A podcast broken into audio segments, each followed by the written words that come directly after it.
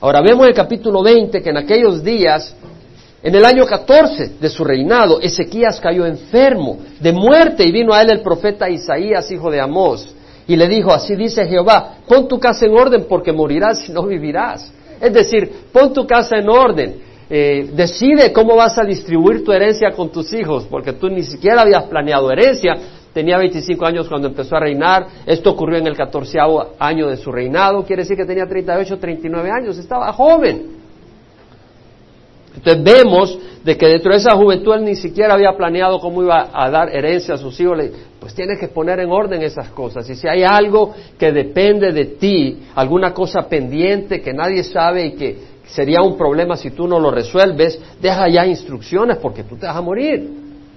Esa es la palabra de Isaías, de Dios a través de Isaías. Entonces vemos que Ezequiel volvió su rostro hacia la pared y oró a Jehová diciendo, te ruego, oh Jehová, que te acuerdes ahora de cómo yo he andado delante de ti en verdad y con corazón íntegro y he hecho lo bueno ante tus ojos. Y Ezequías lloró amargamente. No me quiero morir, Señor no me quites la vida. Y aconteció que antes que Isaías hubiera salido del patio central, vino a él la palabra de Jehová diciendo, vuelve y di a Ezequías. ¿A quién le vino? A Isaías. Isaías acababa de dar el reporte a Ezequías. Y en lo que está saliendo del palacio real, le viene la palabra de Dios, porque Ezequiel inmediatamente puso a llorar y a clamar a Dios. Le dice, dile que está bien, que le voy a dar 15 años más de vida. Y eso fue lo que le dice. Dice que así dijo Jehová, Dios de tu padre David, he escuchado tu oración y he visto tus lágrimas y aquí te sanaré. Al tercer día subirás a la casa de Jehová. ¿Cómo hay de mensaje en este estudio, hermanos? Yo ayer creí que ya tenía el mensaje y hoy en la mañana empiezo a, ver, a recibir más, más cosas del Señor y digo, hijo, el Señor no sé cómo le vamos a hacer. Y añadiré quince años a tu vida y te libraré a ti y a esta ciudad de la mano del rey de Asiria y defenderé esta ciudad por amor a mí mismo, es decir, por mi palabra, por mi persona, las promesas que he hecho a Abraham, a Isaac, a David y por amor a mi siervo David. Entonces, porque David había sido un hombre que se entregó de pasión para servir a Dios y Jerusalén él la tomó por el poder de Dios de los, de los jebuseos. Entonces Isaías dijo, tomad una masa de higos, la tomaron y la pusieron sobre la úlcera y sanó. Agarra, agarra higos, haz una masa y ponla en el pie. Y así hizo así le dijo Isaías, porque Dios le dijo a Isaías, aquí agarre un poquito de, de guayabas y haga una masita y se la ponga ahí en sus pies o lo que sea. Aquí eran higos. Y Ezequiel dijo a Isaías, ¿cuál será la señal de que Jehová me sanará? Y de que subiré a la casa de Jehová el tercer día. ¿Cuál es la señal? Ok, me dice que me ponga esto en el pie y que en tres días eh, voy, a, voy a vivir, voy a estar sano, pero me has pegado un gran susto cuando me dices que voy a morir y, no quiero esperar tres días a ver si de veras voy a sanar, dame una señal.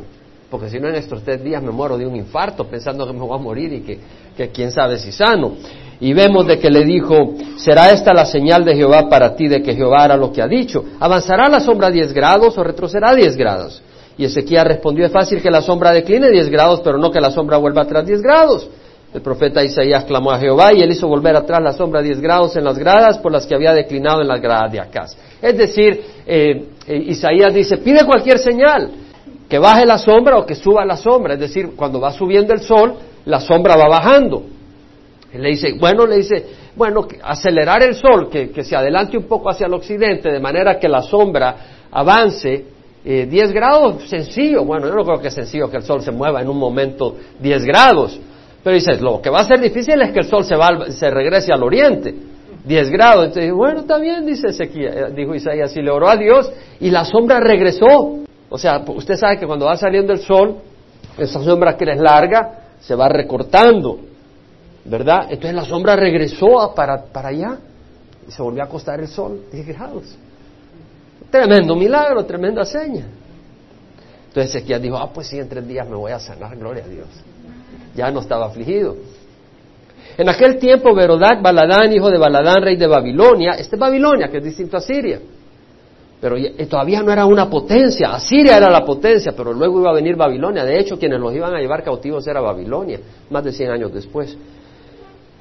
Rey de Babilonia envió cartas y un regalo a Ezequías porque oyó que Ezequías había estado enfermo. La razón por la que envió cartas es porque estaba impresionado de que Dios había sanado de la manera que lo hizo y que el sol había retrocedido. Las naciones se dieron cuenta del poder de Dios. Entonces quiso investigar. Y Ezequiel los escuchó, le mostró toda su casa del tesoro, la plata, el oro, las especies, el aceite precioso, su arsenal, todas las armas, los escudos, todo lo que se llama en sus tesoros. No hubo nada en su casa ni en todo su dominio que Ezequiel no le mostrara. Entonces el profeta Isaías vino al rey Ezequiel y le dijo, ¿qué han dicho estos hombres y de dónde han venido a ti? Ezequiel respondió, han venido de un país lejano, de Babilonia. Y él dijo, ¿qué han visto en tu casa? Ezequiel respondió, han visto todo lo que hay en mi casa, no hay nada entre mis tesoros que yo no les haya mostrado. Le mostré todo. Entonces Isaías dijo a Ezequiel, oye la palabra de Jehová. Y aquí vienen días cuando todo lo que hay en tu casa y todo lo que hay de tus padres han atesorado hasta el día de hoy, será llevado a Babilonia. Nada quedará, dice Jehová. Todo lo que le mostraste, todo te van a barrer. Algunos de tus hijos que saldrán de ti, los que engendrarás, serán llevados y serán oficiales en el palacio del rey de Babilonia. Babilonia todavía no eres imperio. Y, ocurrió, sabemos por la historia y por la Biblia que así ocurrió. Y, entonces Ezequiel dijo a Isaías, la palabra de Jehová que has hablado es buena, pues pensaba no es así. Si, no es así, si hay paz y seguridad en mis días. Es decir, está bien, estamos tranquilos, porque no va a pasar en mi tiempo. Uno dice que este, Ezequiel como la riega. Es decir, le dice de que eh, se van a llevar todos sus tesoros, que se van a llevar al exilio a toda, a toda la nación de Judá, que sus propios descendientes van a estar como siervos, no libres sino esclavizados, ante el rey de Babilonia. Dice, está bien porque no es en mis días. Y nosotros, ¿no sabemos acaso que muchos irán de rehenes y muchos serán destruidos porque viene el Señor? Decimos, está bien, Señor, porque ya te tengo. Cuidado, cuidado, llevemos el Evangelio a otros. Los demás hechos de Ezequías y todo su poderío y cómo hizo el estanque y el acueducto y trajo agua a la ciudad y no están escritos en el libro de las crónicas de los reyes de Judá. Y durmió Ezequías con su padre y su hijo Manasés reinó en su lugar. Ya vamos a leer sobre Manasés, toda una historia. Leímos, hermanos. Leí demasiado rápido. Me entendieron, porque ni yo me entendí lo rápido que hablé, hermanos. Pero esta es palabra preciosa, no es para leerla así de rápido. La tiene que ir leyendo con gusto. ¿Verdad? Pero toda la tarea no está solo acá. Aquí queremos exponer algunas cosas, explicar algunas cosas. Pero ustedes en su casa estudien la palabra. Aquí hay muchas cosas con las que podemos meditar. Una, segunda de Reyes, 25. He escuchado tu oración, he visto tus lágrimas, he aquí te sanaré. Al tercer día subirás a la casa de Jehová. Te sanaré. Y al tercer día estarás sano y subirás a la casa de Jehová. Y en el versículo 8, ¿cuál será la señal de que Jehová me sanará y que subiré a la casa de Jehová el tercer día? Y Isaías le da una señal. A mí hoy en la mañana el Señor me habló, porque no lo saqué de mi mente. Pero la palabra señal y tercer día y sanidad tocaron mi corazón. Y al Señor Jesucristo vinieron los fariseos y los escribas y le dijeron, maestro, danos una señal para que sepamos que eres tú el Mesías. Danos una señal. Queremos ver una señal. Jesús les había predicado, la palabra del Señor es palabra viva. Jesús había hecho milagros. Los milagros del Señor eran reales, ciegos viendo, enfermos sanados, paralíticos caminando. Y, le pide, queremos ver una señal. Y el Señor dice, generación perversa y adúltera. Perversa porque no estaban creyendo las palabras del Señor. Adúltera porque querían seguir a Dios, pero querían seguir el dinero. Querían seguir a Dios, pero querían andar en adulterio. Querían seguir a Dios, pero querían hacer otras cosas que no eran de Dios. Estaban entre Dios y el mundo. Generación perversa y adúltera. No se les dará otra señal más que la señal del profeta Jonás. Porque así como estuvo Jonás tres días y tres noches en el vientre del monstruo marino, así el Hijo del Hombre tres días y tres noches estará en el corazón de la tierra. Y te digo, dijo el Señor, los hombres de Nínive se levantarán en el día del juicio con esta generación y la condenarán, porque ellos escucharon al profeta Jonás y se arrepintieron. Y aquí hay algo más que Jonás. Y te digo que la reina del sur, la reina de Saba, se levantará con los hombres de esta generación y la condenará, porque la reina de Saba cuando oyó a Salomón desde los confines de la tierra llegó hasta Israel para oír la sabiduría de Salomón. Y he aquí que hay una sabiduría más grande, porque aquí hay alguien más grande que Salomón. Sea una señal, una señal. Y quiero decirte, hermano, hermana, que Dios nos ha dado una señal, la señal de Jesucristo. Jesucristo resucitó, Jesucristo murió y al tercer día resucitó. Tenemos una señal para creer. ¿Y sabe lo que me llama a mí la atención? Es de que Isaías dijo de que Ezequías al tercer día iba a sanar. Yo te tengo una palabra a ti. Al tercer día tú y yo vamos a sanar. Y entraremos al templo a adorar al Señor. El primer milenio pasó. El segundo milenio pasó. Estamos en el tercer milenio. Para el Señor mil años son como un día. Un día como mil años. En el tercer día Dios viene en este milenio. No hay duda, no sé qué día ni qué hora, pero el Señor viene. Y los que han muerto en Cristo resucitarán. Y nosotros seremos transformados. Y seremos sanados. Sanados. Sanados, totalmente sanados de nuestras cosas malas. ¿Quién de ustedes, no levanten la mano, no pispiles, pero quién de ustedes sabe que hay cosas malas en ustedes? Dios nos sanará totalmente nos restaurará. Tenemos hábitos que no son buenos.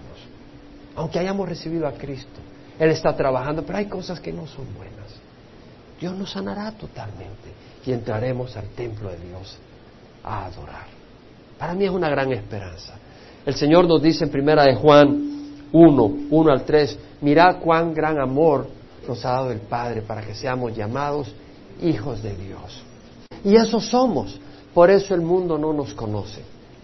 Amados, aún no se ha manifestado lo que habremos de ser. Somos hijos de Dios, pero no se ha manifestado lo que habremos de ser. Es decir, sabemos lo que habremos de ser, hijos redimidos, igual que Jesús. No como Dios, pero con Jesús fue glorificado en un cuerpo inmortal y que no perece. Nosotros seremos revestidos de inmortalidad. Eh, pero no se ha manifestado, no lo vemos. Pero cuando, cuando Él se manifieste, seremos iguales a Él, porque lo veremos tal como Él es, dice la palabra del Señor. Entonces tenemos esa gran esperanza. Mirad cuán gran amor nos ha otorgado el Padre para que seamos llamados hijos de Dios. Y eso es lo que somos. Amados, aún somos hijos de Dios. Aún no se ha manifestado lo que habremos de ser. Pero cuando Él se manifieste, seremos iguales que Él, porque le veremos tal como es Él. Una promesa hermosa. Yo no sé qué, hace usted con esa promesa, pero a mí me, emociona. Una gran señal para Ezequías de que iba a sanar. Dios nos ha dado una gran señal. Hermanos, los musulmanes adoran a su Dios y entregan sus vidas, pero no han tenido la oportunidad de saber si, si su Dios es verdad o no. Ya hemos compartido cómo los seguidores de Jesucristo, los apóstoles, habían oído que Jesús les dijo que iba a morir y al tercer día resucitar. Ellos tuvieron la oportunidad de saber si Jesús era un mentiroso o no. Y Jesús murió tal como lo dijo y al tercer día resucitó.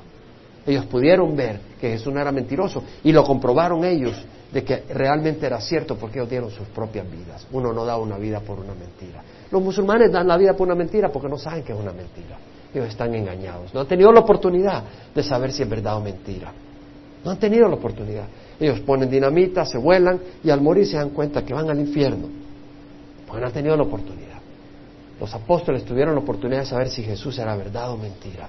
Murió en la cruz, al tercer día resucitó. Ellos, si era mentira, no hubieran dado ni pizca por Jesús, pero dieron su sangre. Prueba de que Jesús es real y que sus palabras son verdaderas. Tenemos una gran señal, hermanos. Amén. La señal no del profeta Jonás, sino de Jesucristo. Una gran señal. Otra cosa, hermanos.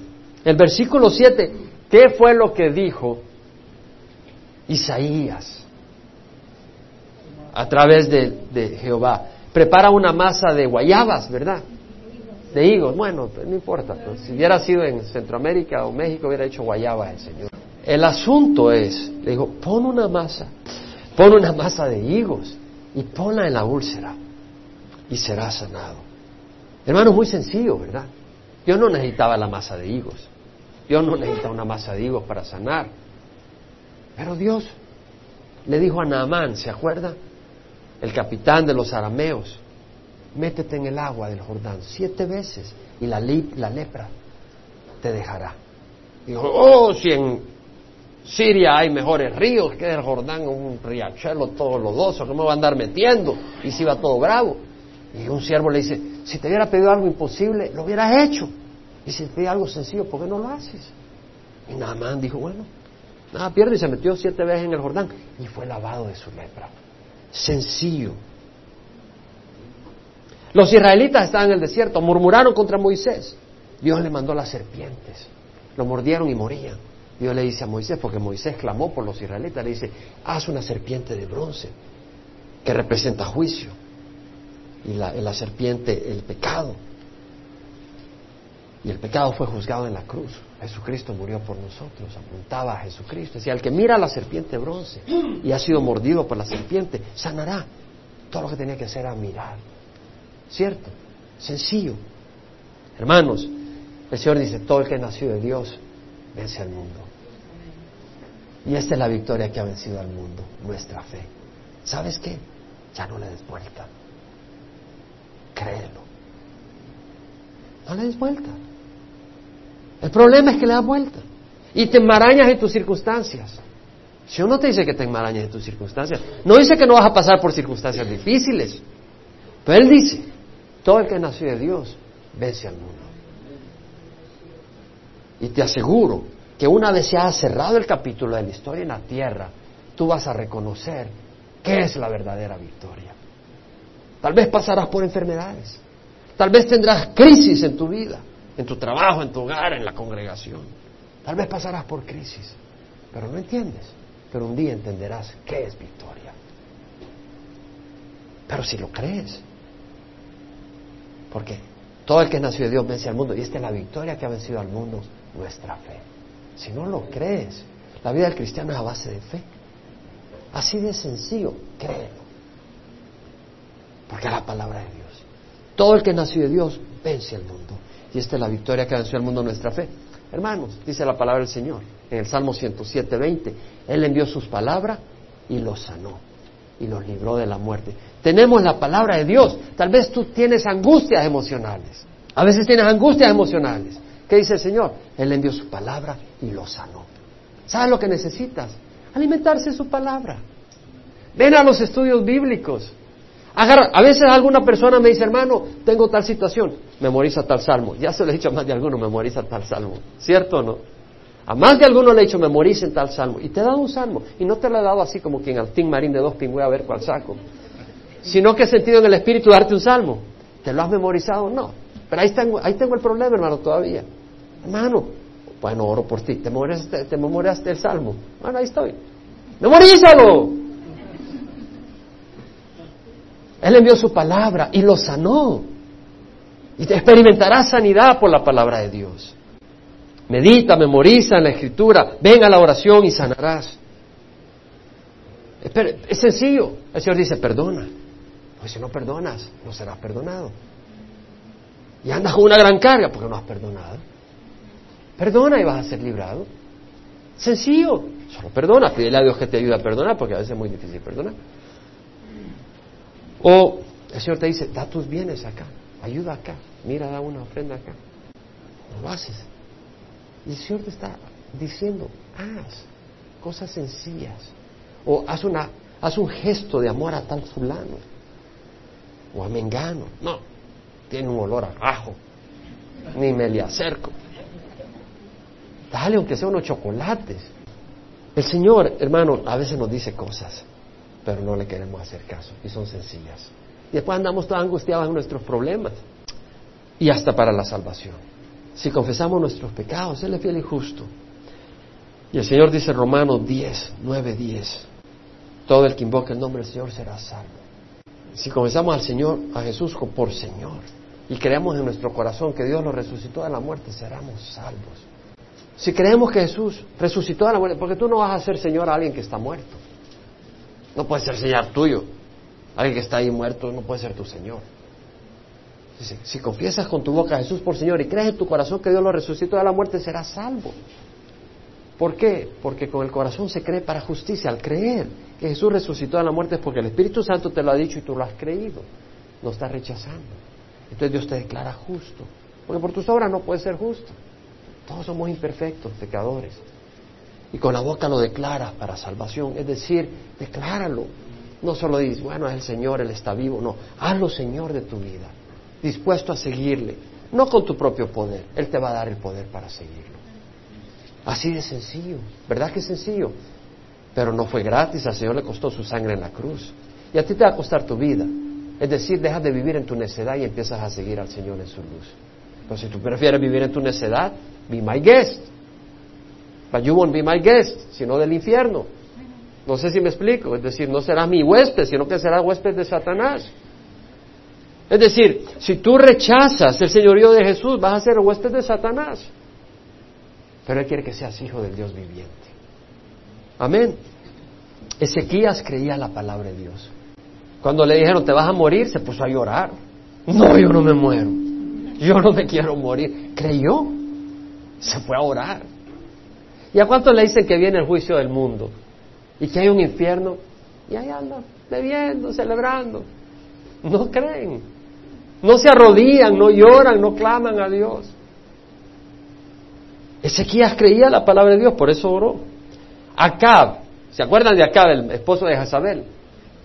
¿A quién tenía de profeta? A Elías. A Elías, el gran profeta Elías, quiso caer fuego del cielo.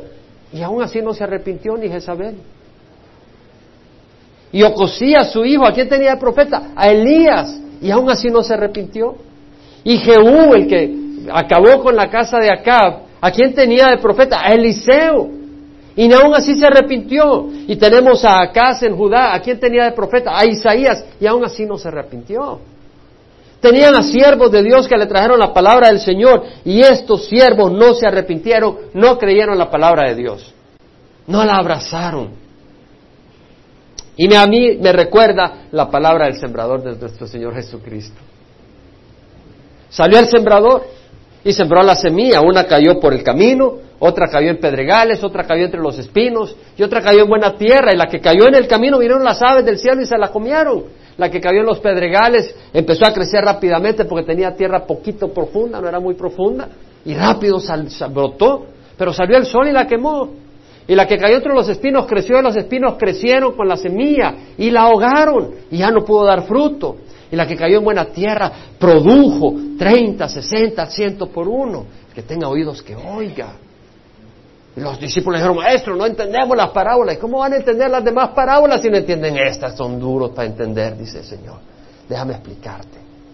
Y les explica la parábola. Es el sembrador. Salió a sembrar su semilla, la palabra de Dios. Y la que cayó en el camino y se la llevaron los aves es cuando viene Satanás y se lleva la palabra para que no pueda producir fruto.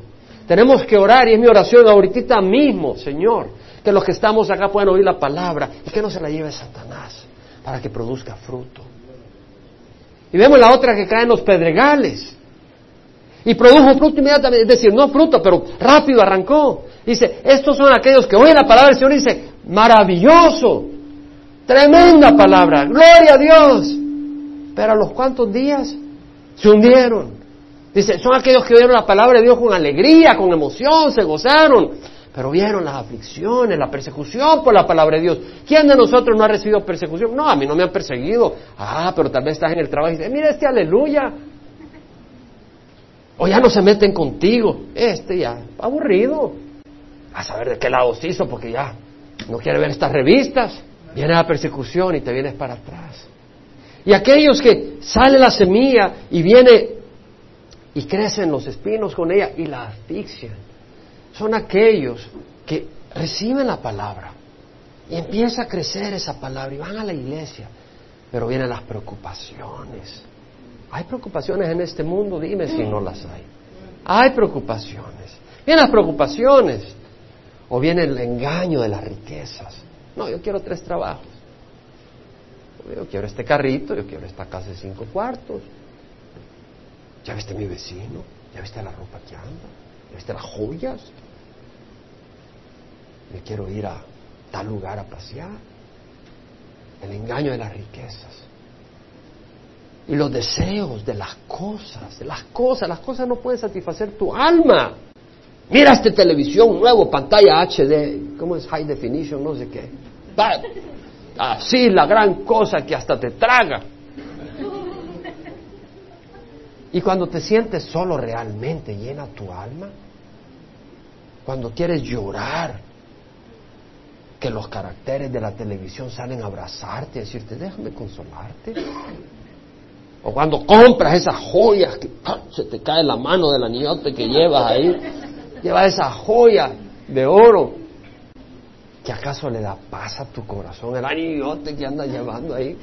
Se te, te hace arrastrarte hasta dolor de espalda.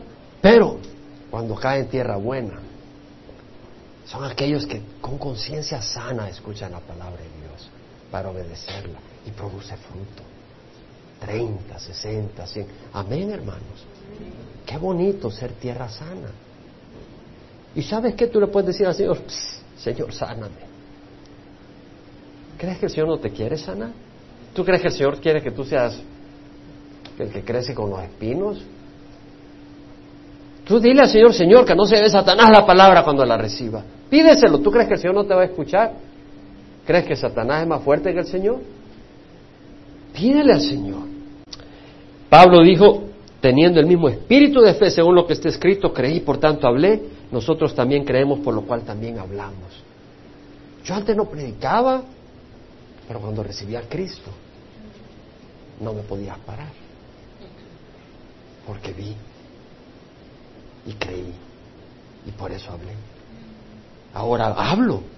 No porque fui a un seminario o a una organización, me dijo, puedes hablar. Sino porque he visto.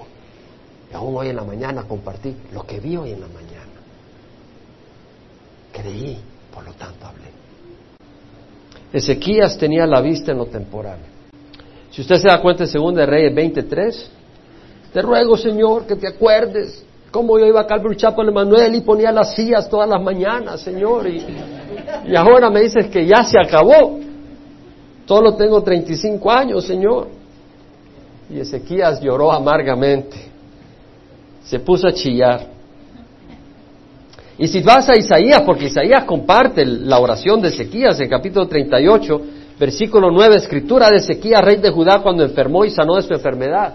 Y aquí dice Ezequías, yo dije, a la mitad de mis días, Señor, he de entrar por la puerta del Seol, se me priva del resto de mis años. Estaba llorando Ezequiel, yo no me quiero morir. Versículo 13, sosegué mi alma hasta la mañana, como lloró toda la noche.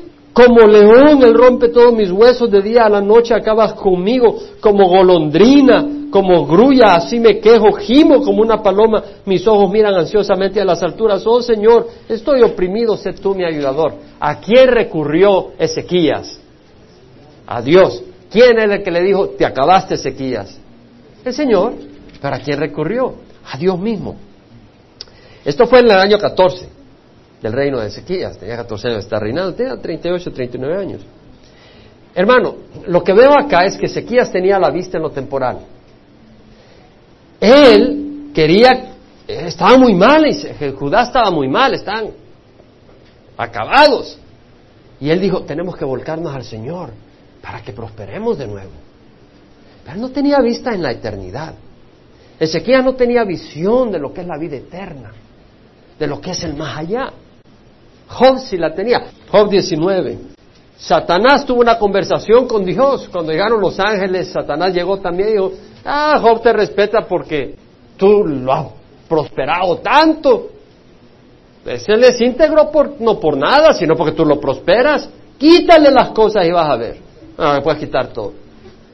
Eh, Satanás mató a sus hijos, le quitó eh, siervos, le quitó ganado, camellos, casas, le destruyó. Dice, ah, ¿has visto a mi siervo Job? Íntegro, como no hay nadie. No, tócale la piel, tócale la piel y a ver si no. Bueno, puedes enfermarlo, pero no lo mates. y le manda llagas por toda la pobre joven no se podía ni sentar ni parar, estaba pero acabado y la mujer le dice, maldice a Dios y muérete, imagínate qué mujercita la que tenía el Job. Job 19, 17, mi aliento es odioso a mi mujer y soy repugnante a mis propios hermanos. Hasta los niños me desprecian, me levanto y hablan contra mí. Todos mis compañeros me aborrecen, los que amo se han vuelto contra mí, mis huesos se pegan a mi piel y a mi carne, solo he escapado con la piel de mis dientes. Como los dientes tienen piel, se había quedado sin piel el pobre hombre. Ten piedad, ten piedad de mí, vosotros mis amigos, porque la mano de Dios me ha herido. Job sabía que Dios estaba en control. Y como Dios estaba en control, esta enfermedad misma tenía que recibir permiso de Dios. Y dice, bueno, viene de Dios. ¿Por qué me persigues como Dios lo hace y no os hacíais ya de mi carne? Oh, si mis palabras se, escribieran, si se grabaran en un libro, y se grabaron en libro. Si con cincel de hierro y con plomo fueran esculpidas en piedra para siempre, en esa desesperación, Job clama palabras preciosas. En el versículo 25 dice, yo sé que mi redentor vive. Yo sé que mi redentor vive y al final se levantará sobre el polvo. Al final de los días el redentor vendrá a la tierra al cual yo mismo contemplaré y a quien mis ojos verán y no los de otro, desfallece mi corazón dentro de mí. Vean lo que dice el versículo 26, y después de deshecha mi piel, aún en mi carne veré a Dios. ¿Qué está diciendo Job? Mi redentor vive. Es decir, él dice, la justicia de Dios es tan grande que nadie puede ser justo ante él, pero tengo un redentor, un Goel, o sea, un hermano redentor, que va a, que va a poner la cara por mí, y me va a defender ante Dios y ese Goel es Jesucristo, que pone su cara, no solo su cara, sino sus espaldas por los latigazos que recibió para sangrar en la cruz, morir y poder representarnos ante Dios. Yo sé que mi redentor vive, dice Job. Y luego dice, yo sé que al último de los días Él se levantará sobre el polvo y aún desecha mi piel, mi carne, pero yo volveré en mi carne a ver a Dios, veré a Dios. Hermano, yo tengo esa confianza que un día si el Señor no viene pronto, sino un poquito más tarde, y este cuerpo se va a la tumba, Dios me dará un nuevo cuerpo y veré a mi Dios. Tienes esa esperanza, una esperanza de una nueva vida. Jesús dijo, no temáis, creed en Dios, creed también en mí. En la casa de mi Padre hay muchas moradas. Si no fuera así, os lo hubiera dicho, porque voy a preparar un lugar para vosotros y si me voy, vendré otra vez y os tomaré conmigo para que donde yo esté, tú estés conmigo. El Señor está diciendo, yo vendré a tomarte conmigo. ¿Tienes esa esperanza o es tu esperanza este mundo? Yo tengo mi esperanza eterna. Vives para este mundo que son unos cuantos años y no sabes si dura mañana. Son unos cuantos años. Pero la eternidad dura toda la eternidad, mi amigo. No para y vamos a estar en la presencia de Dios. Y no vamos a, somos nosotros, o sea, hermano, el hierro, el potasio, el calcio que forman nuestra piel no toma decisiones, no puede hacer el bien o el mal. Los minerales no tienen libertad, el fósforo no tiene libertad. El espíritu que Dios ha puesto en nuestro cuerpo es nuestra persona y está habitando en esta tienda, pero dejaremos esta tienda y después Dios nos dará otra tienda. Y ese espíritu ha sido eterno, Dios no lo ha hecho eterno, es decir, que viviremos para siempre. El espíritu o vivirá separado de Dios o en la presencia de Dios para siempre. Yo estoy planeando, yo estoy laborando, yo estoy viviendo no para esta vida, sino para la futura. ¿Para qué vida vives tú? ¿De qué sirve ganar este mundo y perder el alma eternamente? ¿Para qué vida vives tú? El hermano cantaba una alabanza hoy de conozcamos al Señor. Osea 6.3 dice, conozcamos pues, esforcémonos por conocer a Jehová. Su salida es tan cierta como la aurora y Él vendrá a nosotros como la lluvia, como la lluvia de primavera que riega la tierra. No se lo olvide, Osea 6.3. Preciosa promesa de Dios. Primera de Tesalonicenses. Bueno, Romanos 6:23 que dice, la paga del pecado es, pero la dádiva de Dios es vida eterna. Tenemos esperanza de vida eterna en Cristo Jesús. Si vas a Primera de Tesalonicenses, hermano, capítulo 4, el Señor dice en el versículo 3, no queremos, hermanos, que ignoréis acerca de los que duermen para que no os entristezcáis como lo hacen los demás que no tienen esperanza. Es decir, los que duermen se refiere a aquellos cristianos que dejaron este mundo, Pablo no dice que mueren, sino que duermen. Es decir, el espíritu no duerme. El espíritu va a la presencia de Dios y está activo y, vivo y vibrante, gozando del Señor a la presencia de Dios. Pero dice, si creemos que Jesús murió y resucitó, así también Dios traerá con él a los que durmieron en Jesús. Es decir, cuando Jesús venga a la tierra, traerá, nos traerán a nosotros, porque iremos, el Señor vendrá por nosotros. Iremos al Señor. Ahora, si creemos que Jesús murió y resucitó, así también Dios traerá con él a los que durmieron en Jesús, es decir, traerá a los espíritus. O sea, antes de venir Jesús al arrebatamiento, los espíritus van a la presencia de Dios. Pero cuando venga Jesús por su iglesia, los espíritus vendrán y resucitarán los cuerpos y entonces todos estaremos unidos. Los cristianos, no los del Antiguo Testamento. Ellos resucitarán después de los siete años de tribulación. Los siete años son para la iglesia, para la novia con Jesucristo. Tenemos un privilegio tremendo la iglesia. Dice si creemos que Jesús murió y resucitó, así también Dios traerá con él a los que durmieron en Jesús, por los, a los que durmieron en Jesús, por lo cual os decimos por la palabra del Señor, que nosotros los que estemos vivos, Pablo creía que el arrebatamiento podía ser en su tiempo. ¿Por qué? El arrebatamiento es inminente, quiere decir puede ser en cualquier momento. No hay ninguna profecía que necesite cumplirse para que seamos arrebatados. Podemos ser arrebatados hoy mismo. Y las señales de los tiempos y estaba meditando en profecía ayer. Las señales de los tiempos muestran que estamos en los últimos días. Y de todas maneras, si te mueres, este es tu último día para ti. Pero vemos que dice, el Señor mismo descenderá del cielo. Ah, ¿cómo va a descender el Señor del cielo? Yo solo creo en la televisión, yo solo creo en, la, en el arco iris, pero que, que Dios venga. Yo no creo, tampoco creían a Noé que decía que iba a venir un diluvio y se murieron todos. Dios no miente. El Señor descenderá del cielo con voz de mando, con voz de arcángel y con la trompeta de Dios, y los muertos en Cristo se levantarán primero. Entonces nosotros los que estemos vivos y que permanezcamos seremos arrebatados juntamente con ellos en las nubes al encuentro del Señor en el aire, y así estaremos con el Señor siempre. Por tanto, confortaos unos a otros con estas palabras. ¿Para qué vives? ¿Para este mundo o para el otro? Dice la palabra del Señor, si crees en tu corazón que Dios lo resucitó de la muerte, y con tu boca lo confiesas por Señor, serás salvo. Dios te ofrece salvación. Yo te invito a que seas tierra fértil, tierra agradecida a la palabra de Dios. Ezequías tenía miedo de la muerte. Te hago una pregunta, ¿tienes miedo de morir?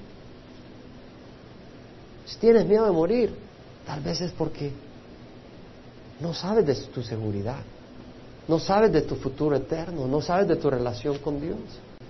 Puedes perder ese miedo. Porque sabes que tú puedes morir en cualquier momento. ¿Estás seguro que al morir irías al cielo? Si no estás seguro, resuélvelo antes de irte hoy. Ora y pídele al Señor que te perdone y recíbelo por Señor. Pero qué hermoso, hermanos, que tenemos esa bella esperanza. Se nos ha dado esa bella señal a nosotros. La señal de la resurrección de Jesús. Y al tercer día seremos sanados y entraremos al templo. Dios nos da el poder para caminar en victoria. Dios nos ha dado victoria. Ahí donde estás, clama al Señor, cualquiera que sea tu necesidad. Y vemos que Ezequías fue sanado con una torta de higo. Nosotros somos sanados por la sangre de Jesús, hermanos. Se aplica a nuestras heridas, a nuestra amargura, a nuestras tristezas, a nuestras angustias. Qué esperanza la que tenemos, una esperanza viva. Ahí donde estás, habla con el Señor. Este es un tiempo santo, habla con el Señor. El Señor te ha hablado de alguna manera hoy, ya sea con palabra de ánimo, te ha dado ánimo para corrección en tu vida. Ahí donde estás. Dile al Señor, Señor, yo te quiero seguir. No me interesa servir a una organización, sino servirte a ti, Señor. Guíame en tu luz, en tu camino, en tu verdad. Señor, quiero tener una relación viva contigo. Señor, muéstrame que tú vives, que tú eres real. Díselo al Señor si esa es tu oración. El Señor no se ofende, Él sabe lo que hay en tu corazón. Pero cuando tú le hablas, Él te escucha y tú te das cuenta. Ahí donde estás, habla con el Señor. Muy fácil orar es hablar al Padre. No se necesitan fórmulas mágicas. Habla con un papá que Él ha hecho tu lengua, Él ha hecho tus oídos, Él te oye. Él te escucha. Él habla, Él ha hecho tus ojos, Él ve. Ahí donde estás, habla con el Señor.